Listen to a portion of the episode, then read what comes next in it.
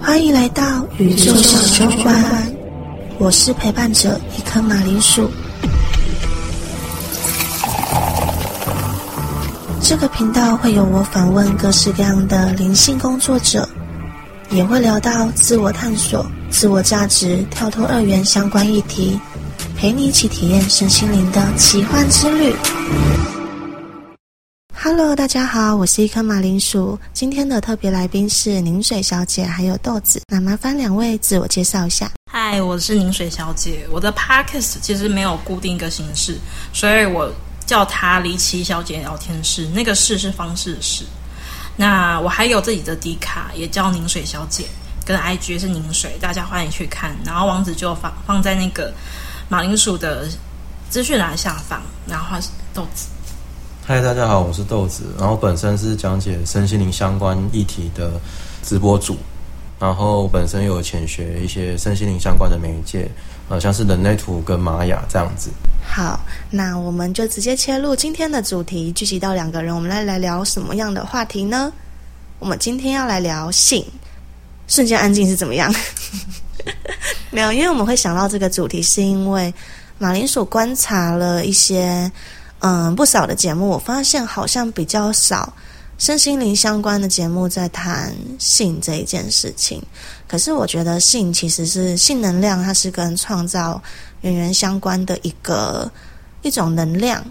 刚好两位也都有在这方面有一些自己的见解，那我们要不要凝水先来跟我们分享一下？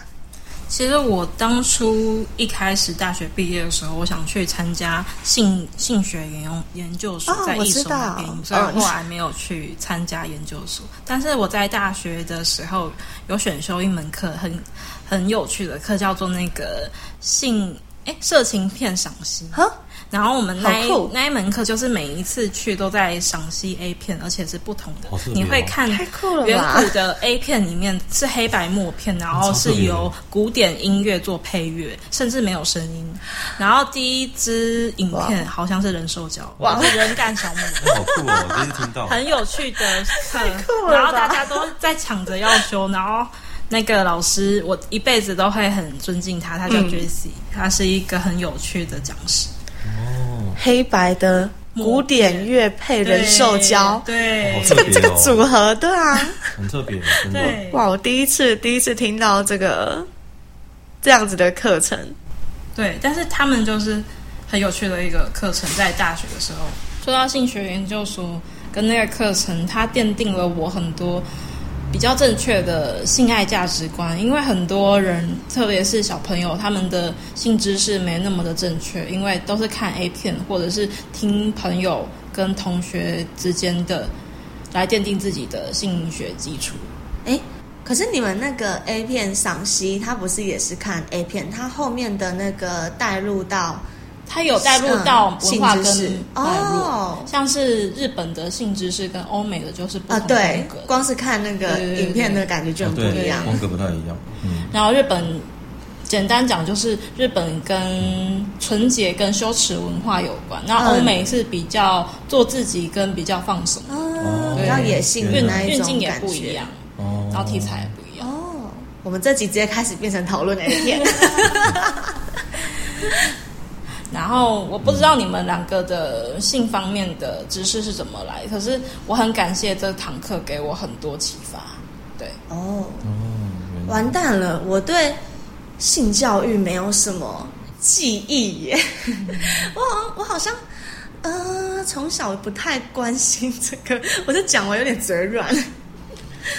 嗯，我好像没有特别认真研究过。性教育或性知识，可是很大一部分是因为我觉得我应该算是天生性冷感。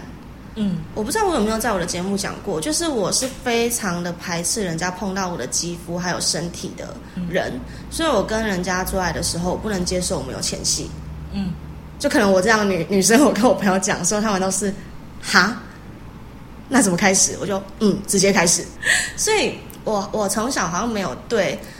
性教育有特别的好奇，或者是对这个东西有研究过。我是到长大之后才开始去对这个东西产生好奇。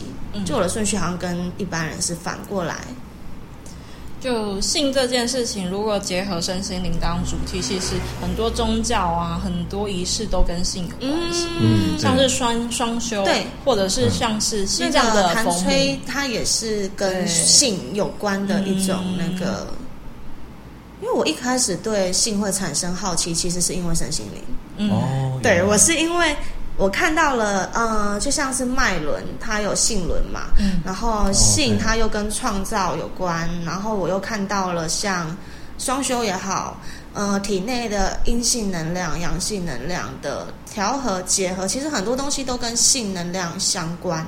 我是因为这件事情，我才开始去找这相关的资料，我才知道，哦，原来以前我知道的很多关于这一些的。东西都是误解，原来它是这样子的一个东西。但其实我觉得最开始人为什么会有性欲，是为了繁衍。嗯，对。那后面的人为什么会有性欲，单纯都是为了欲望。这件事情是有一个分界点的，所以宗教比较禁欲的宗教，其实会觉得你要做这件事情，只能是为了繁衍后代。有些宗教是这样规定的，但是有一些宗教比较自由。就会被人家认为是邪教，因为像我，我就是以顺流、顺其自然为主嘛。我觉得你表达自己的欲望本身是一件很自然的事情，就像是我饿了，我想吃东西，嗯啊，我想做爱一样的意思。我刚刚想到艺术那方面呢，早期那种文艺复兴那时候，不是画了很多裸体画像，还有雕像也是啊。米开朗基罗，对啊，为什么都要画那些裸？大大卫什么？对对对对，就代表说，其实它也是一种展现。对一种很自然的展现，不会说像要很避讳这个之类的。那我自己对性的理解是，因为其实大家应该知道，在前几集的呃，我有参与前几集的录音这样子，然后大家应该知道我的身份本身是跨性别。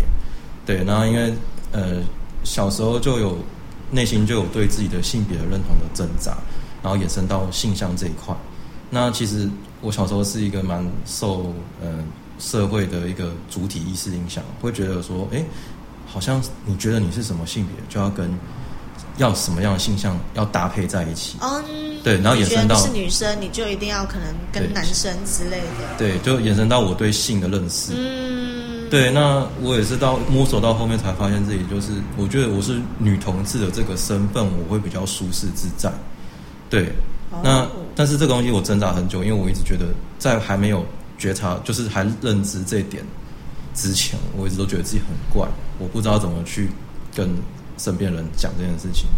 然后，况我现在已经走出来，然后就是开始认同这点，然后也遇到跟我类似一样状况的人之后，也是还是会遇到一些不太能理解我们的人，说：“哎，为什么你的性别认同是女生，可是你喜欢的却是女生的这种？”，他们因为他们在他们的世界观里面，他们会无法理解。可是我跟他会觉得是一男一女配套在一起的，对，然后性向认同跟性别认同可能是绑在一起，可能会这样认为。对，然后因为我又本身又是之前待待呃待过军中，对，之前是职业军人，然后里面是比较多都是异性的男生的环境，我会觉得跟异性的男生交流，又就感受到彼此的又不太一样的地方。那我觉得其实我们的女同志的性的方面。跟男同呃，跟一般的异性恋男性的那种观点跟想法，我觉得又不太一样。因为我发现他们好像比较注重，呃，男性生殖器，就是最后有没有，哎，有有没有放进去，就是就是比较注重于那个地方。但是我反而是比较注重于迁徙。然后我发现跟很多异性的男性聊这一块的时候，他们就会一直用我本身到底是男生的这个。观点来看我，他们就无法理解，甚至他们跟我说，其实，因为你其实不用变性，因为你喜欢女生。但是变不变性跟喜欢女生其实是两回事啊。我就算真的变成女生了，我一样还是可以跟女生在一起，因为我跟女生在一起，跟生理女性在一起，我并不强调我下面有没有那个男性生殖器，我是可以没有男性生殖器，也可以跟女生在一起的。对，这是很多一线男性他们比较无法理解的点，这也是我。诶，透过这个性性取向跟性别认同这块，延伸到我对性的认识，这样子。我觉得这个东西蛮有趣的，因为这样子的族群的确是比较少遇过或是听过的比较多的跨性别，在呃软平呃媒体上面常常看到的，都是可能呃同志的角色，或者是跨性别，然后他就是喜欢男生。跨性别女同志，说实话，我也是认识你之后第一次听到这个词。啊，对，我们比较因为我我我本来就是那种。我自自认定义是泛性恋，所以我可能对这个东西没有太多想法。我就觉得，哦，我喜欢一个人就是喜欢灵魂啊，所以我没有特别去想过有这么多的名词去区分。可是可能也只是因为方便啦，就是方便介绍之类的。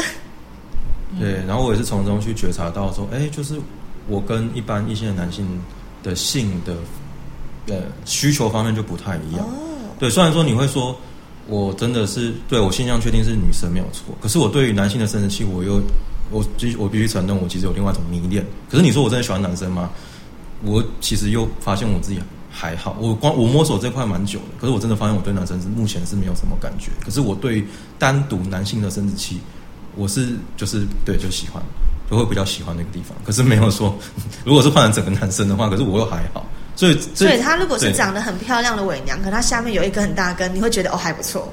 对，会有一点超漂亮的那一种，就长发，然后他之类的，对，对，会有感觉，会有感觉。所以你说我的形象是什么？可是我觉得那也没有关系，就没有说一定的区分啊。就是你觉得自己是哪一个是你觉得认同的？我个人以前是很喜欢伪娘的类型，对，就是会幻想想要跟伪娘做爱的那种。对啊，我我之前，因为其实我对性好像一直都在摸索当中。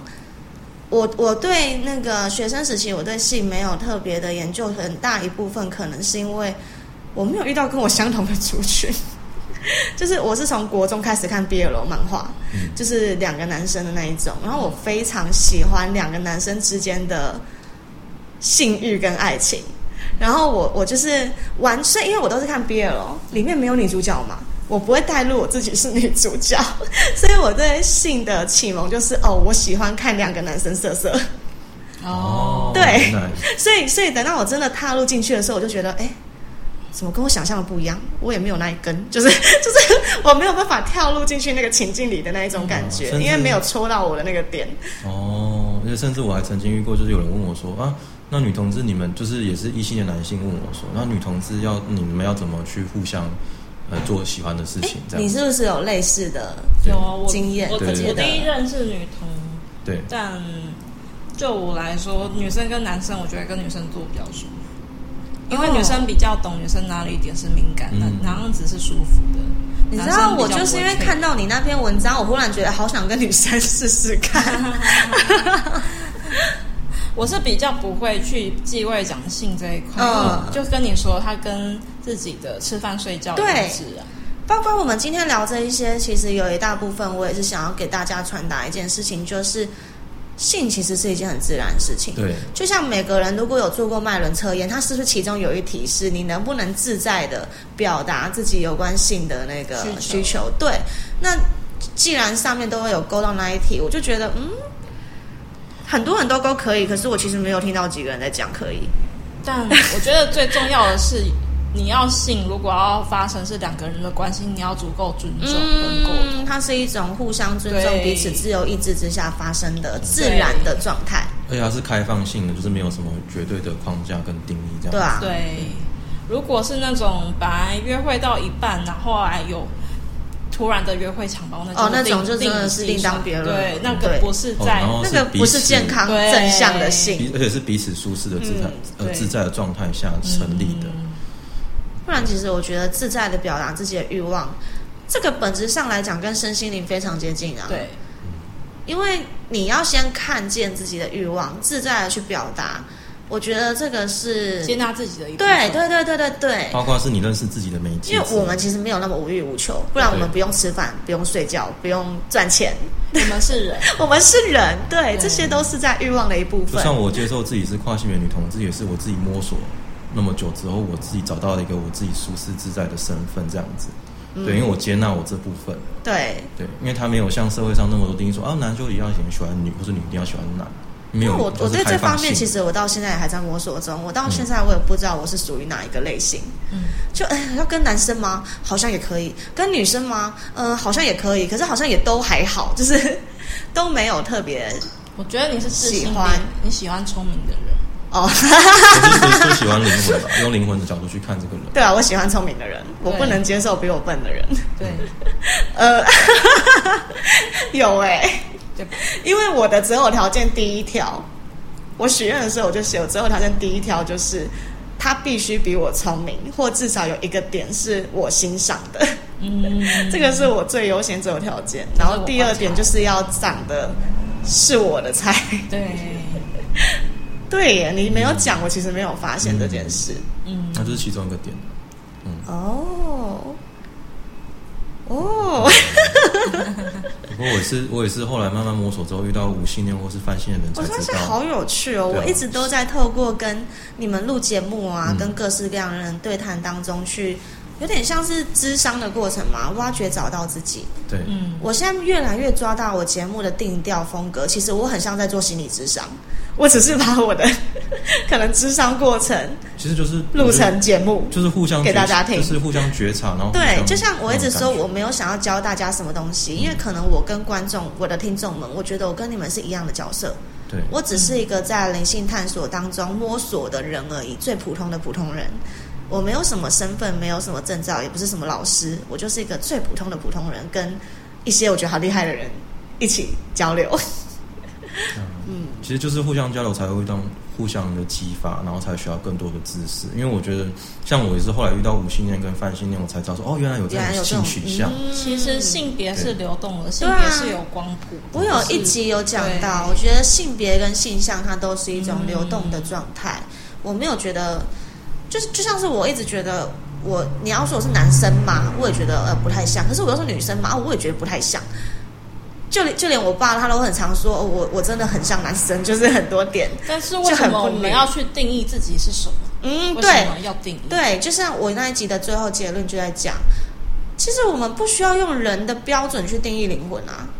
就像是我们不用用人的标准去是跟世界观去套在灵魂身上，是很开放的。你可以不要定义，也可以去自己去定义。就你你要定义也是对，啊不定义也是对，就既是对也是错，既是对也是错，它没有对错。分享一个很好玩的观念啊，就像我男装的时候，有人就说我的一些动作很女性，然后我女装的时候，人家又说我的一些表现的姿态很像男性。可是我一样都是我啊，我只换了个装扮而已。对啊，对，所以你说真的只相信自己看到的，对。就是会有一些既定的印象在，但是其实这些既定印象拿掉之后，其实都是很开放的，没有一定的绝对。很棒，我觉得我们这一集落在了一个很完美的结尾上面。我们从 A 片赏析拉回来了一个这么震惊的结尾，真的太棒了。中间我都一度想说，完蛋，我们开始越聊越歪。因为我在我我在就在想说，他要怎么跟身心灵扯。但是其实其实身心灵老师都会有一个人设哦，我觉得不适合讲这个东西。可是我就是想要当那个去讲那些人家觉得不适合讲的东西的人。嗯，可能我天生比较叛逆吧。其实我觉得也没有什么适合不适合啊，只是放在哪个场场合跟角度去看这件事情。嗯，对，很棒。那我们今天这集就到这边告一段落。那接下来如果还有对我们的合作的节目有兴趣，可以继续收听下去。大家下次见，拜拜，拜拜，拜拜。感谢大家陪我们一起度过无数的疗愈小时光。这个节目默默做到现在，也来到了第二季。很庆幸当初下定决心做节目，才能与话筒另一端的你们相遇，也遇到了这么多的超强伙伴，互相陪伴，彼此疗愈。为了让大家有更良好的收听感受，节目也迎来了大改版。大家有没有听出什么变化呢？也可以到 Apple Podcast 留言告诉我，分享你们的感受。我一直相信，虽然可能各自距离遥远，但透过网络节目，可以让彼此的心靠得很近很近。想要看更多马铃薯创作的文章，也可以追踪我的 IG 一颗马铃薯的觉察之路，还有 YouTube 频道一颗马铃薯。最重要的是，也可以小额豆内赞助马铃薯，持续做出更棒的节目内容，让马铃薯的全职创作者之路更踏进一步。那么大家下周二云端再见啦！期待与你们相遇的每个早晨夜晚，属于我们的疗愈小时刻。